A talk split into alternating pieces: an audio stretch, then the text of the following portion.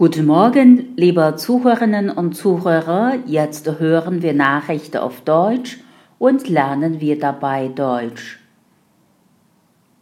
Durchsagen im Kölner Dom in neun Sprachen. Ein Domschweizer, der abends mit dem dicken Portalschlüssel klappend die Besucher auffordert, den Dom zu verlassen. Die Zeiten sind vorbei. Im Kölner Dom gibt es jetzt neue Durchsagen in insgesamt neun Sprachen. Neben Deutsch, Englisch, Französisch, Spanisch, Niederländisch und Polnisch sind auch Chinesisch und Arabisch dabei.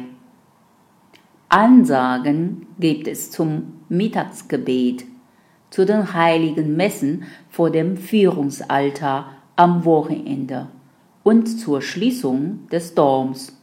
Und da wartet eine besondere Überraschung auf die Kölner. Diese Ansage wird nämlich auch auf Kölsch durchgesagt.